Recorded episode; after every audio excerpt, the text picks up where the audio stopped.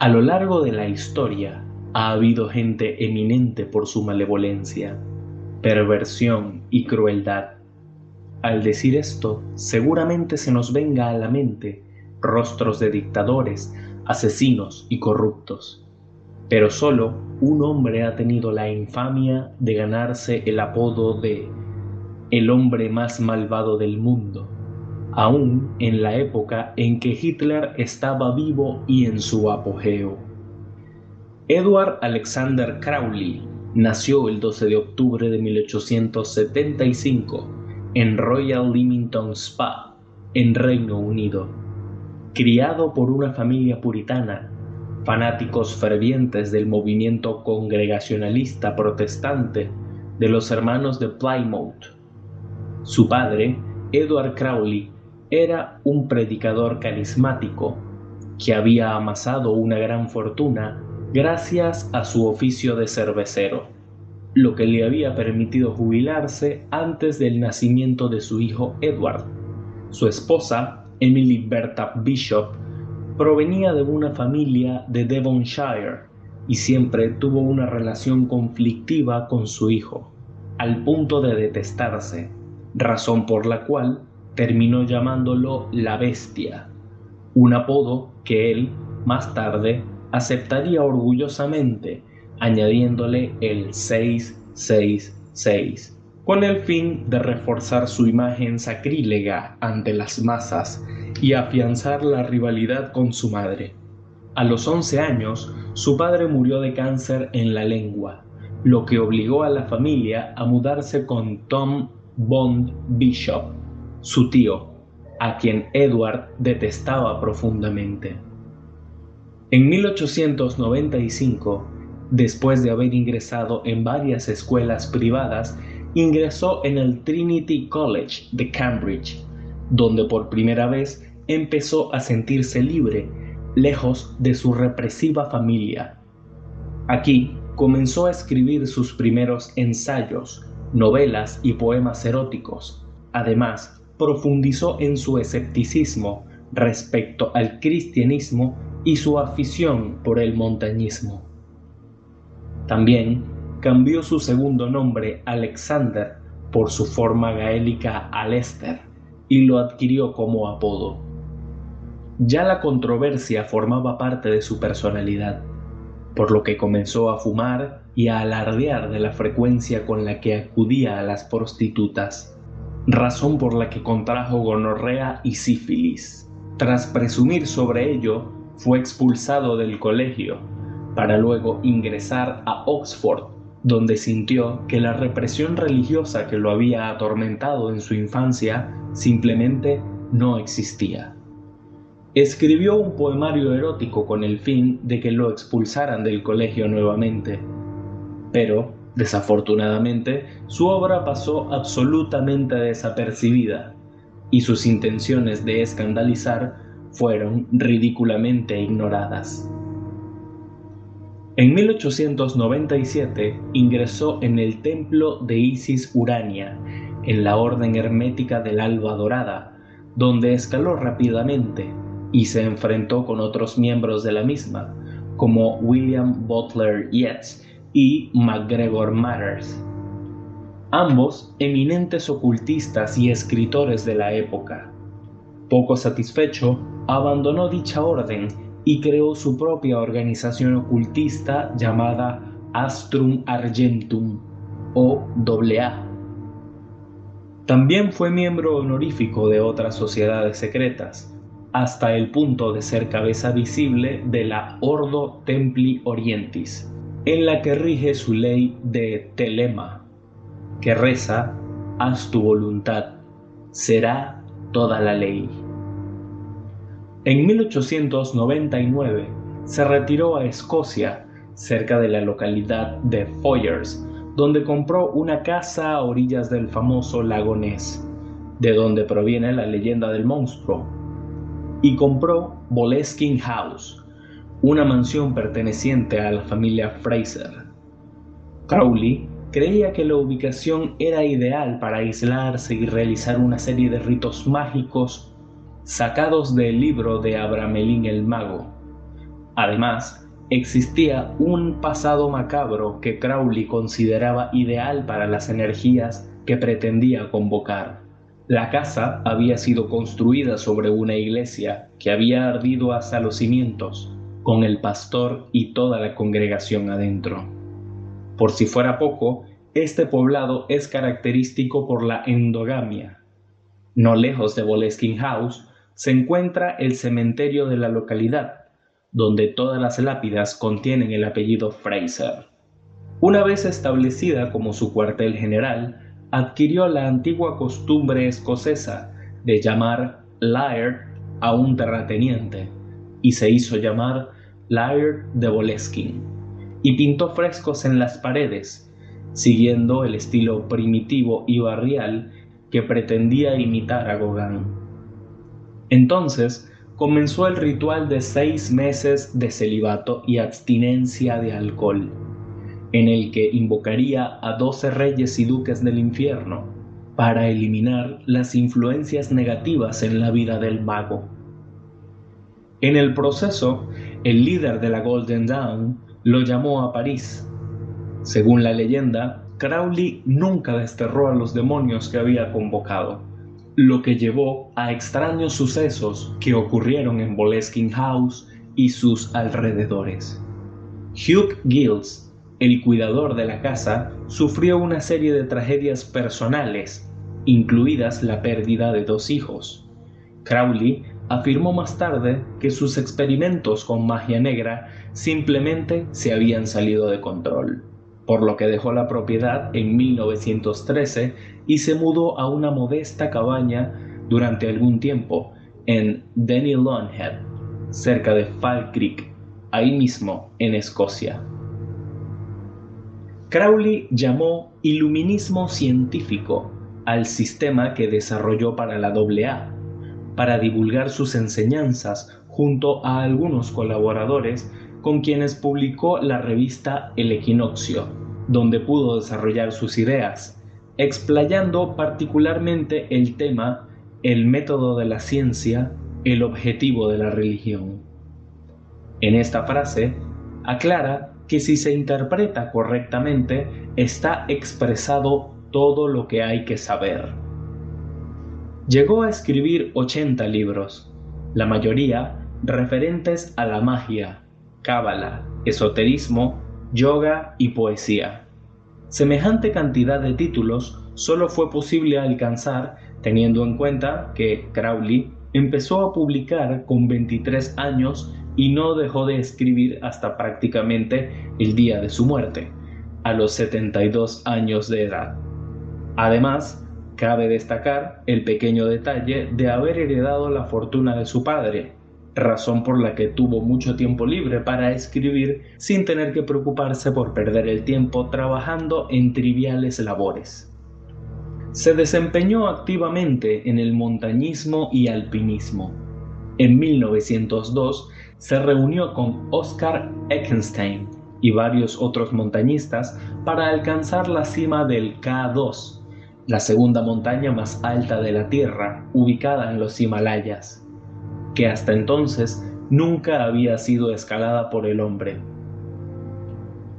En el viaje, Crowley y otros miembros de la expedición se vieron afectados por la malaria, la gripe y la ceguera por la nieve llegaron a una altitud de 6.096 metros antes de regresar.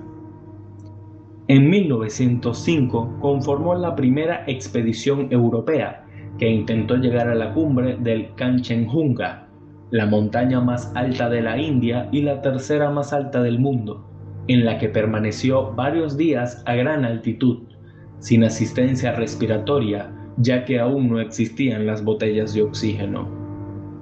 Llegó a ser un célebre ocultista, ajedrecista, practicaba la caza y el ciclismo. Estuvo obsesionado por descubrir la identidad de Jack el Destripador, a lo que dedicó varios años de estudio, además de amasar una impresionante biblioteca personal. Otra singularidad de su carácter era el hecho de que era un absoluto déspota, y nocivo para la salud emocional de cualquier persona que se emparentara con él. La gran mayoría de sus parejas terminaban con problemas de demencia, alcohol, prostitución y hasta suicidio. También fue traductor de obras clásicas y contemporáneas escritas en francés, sobre magia, poesía y esoterismo. Añadido a esto, fue un viajero incansable. Llegó a recorrer Inglaterra, Francia, Estados Unidos, Egipto, China, India, Birmania, Marruecos, Argelia, Túnez, España, Italia, Suiza, México, Canadá, Chile y Argentina.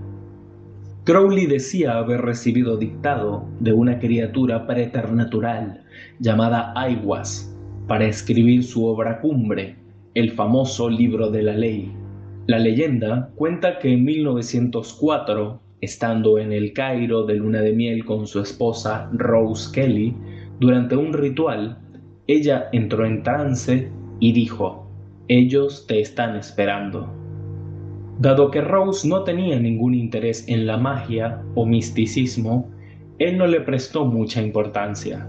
Sin embargo, tras invocar a Thoth, el dios de la sabiduría, ella mencionó a Horus por nombre como uno de los que le estaban esperando.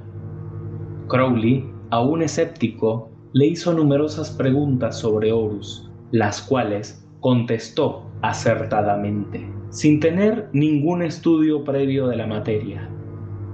Entonces, Crowley le pidió que identificara la figura de Horus en el Museo del Cairo. Ella así lo hizo, y la sorpresa fue aún mayor cuando se percataron de que la pieza estaba catalogada como el ítem número 666. Entonces Crowley invocó a Horus, con gran éxito según se cuenta, y posteriormente mandó a traducir los jeroglíficos de la piedra. Rose reveló que además de Horus, su otro informante era Aiwas. Crowley escribió el libro de la ley entre el 8 y el 10 de abril de 1904, en el departamento donde disfrutaba de su luna de miel. El proceso fue narrado con detalle en El equinoccio de los dioses, diciendo que la voz de Aiwas vino del hombro izquierdo, desde la esquina más lejana de su habitación. La voz carecía de acento nativo o foráneo. Tenía un timbre profundo y solemne. Su cuerpo, compuesto de materia parecida a grasa fina y transparente, era alto y con la cara de un rey salvaje. Este libro proclama la ley de Telema. Haz tu voluntad, será toda la ley. En 1902 se funda la abadía de Telema, en la población de Cefalú, en Sicilia. Una casa de campo remodelada que terminó siendo una suerte de comuna idealista donde se practicaban rituales relacionados con el yoga sexual y el consumo de estupefacientes. En ella permaneció un tiempo, junto con varios de sus seguidores, hasta que fueron expulsados de Italia por el gobierno de Mussolini, después de los escándalos surgidos por la muerte de Roe Loveday, uno de sus discípulos que se intoxicó al beber sangre de un gato combinada con un puñado de drogas. La contracultura telémica se anticipó notablemente a lo que más tarde sería el movimiento hippie, mezclando la libertad sexual con la experimentación con todo tipo de drogas, como la heroína y el peyote. Además, incluía la meditación, la mezcla de cultos orientales y el hecho de la abierta bisexualidad. Crowley abandonó a su esposa e hija en medio de una expedición. Se le conocen frases célebres en las que se asegura que los niños, por ser inocencia pura, eran las víctimas idóneas para rituales. Fue quien asesoró a Winston Churchill durante la Segunda Guerra Mundial en temas de esoterismo, al punto de sugerirle el símbolo de dos dedos levantados en forma de B de la victoria. Todas estas costumbres y prácticas tan poco frecuentes en la época, sumadas a la extravagante desfachatez con la que Crowley hacía gala de su anticristianismo, le hicieron acreedor del mote del hombre más malvado del mundo.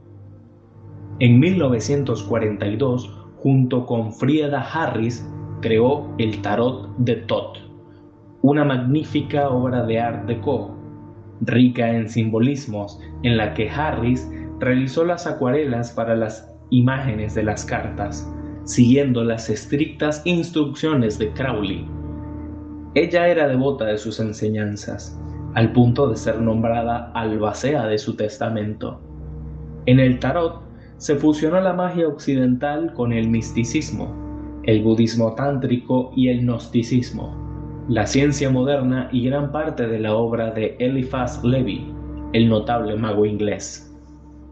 Otra leyenda que rodea a Crowley hace referencia a Pauline Pierce, la abuela materna de George Bush. Se dijo que ambos, Crowley y Pierce, participaban en sesiones de sexo y drogas. La leyenda urbana asegura que Pauline Pierce mantuvo relaciones sexuales con él, quedó embarazada y su hija acabó siendo primera dama y madre de un presidente de Estados Unidos. Fue una figura influyente para muchas personalidades del espectáculo, como el pintor Austin Osman Spare, el director de cine Kenneth Anger, Jimmy Page, guitarrista de la mejor banda de rock de todos los tiempos, Led Zeppelin, que vivió unos años en Boleskine House, de hecho. También Danny Carey, baterista de la banda Tool, David Bowie, quien habla de Crowley en el tema The Man Who Souls the World, y lo menciona explícitamente en su canción Quicksands. Ozzy Osbourne también dedicó una canción al mago llamada Mr. Crowley. Anton Sandor Lavey, fundador de la Iglesia de Satán y de quien ya hablamos previamente en este podcast, y aunque parezca increíble, aunque parezca mentira, el escritor brasileño Paulo Coelho también fue influido por la obra de Crowley en su época de músico. Los Beatles lo incluyeron junto con otras muchas celebridades en la portada de su álbum Sgt. Pepper.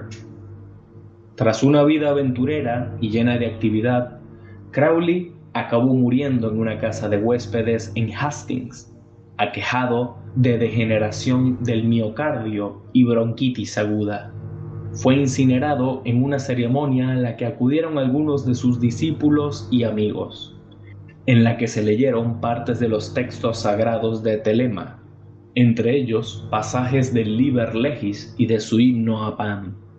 Según se cuenta, en su lecho de muerte, Crowley tomó la mano de la enfermera, con fuerza y con lágrimas en los ojos, le dijo, Estoy perplejo.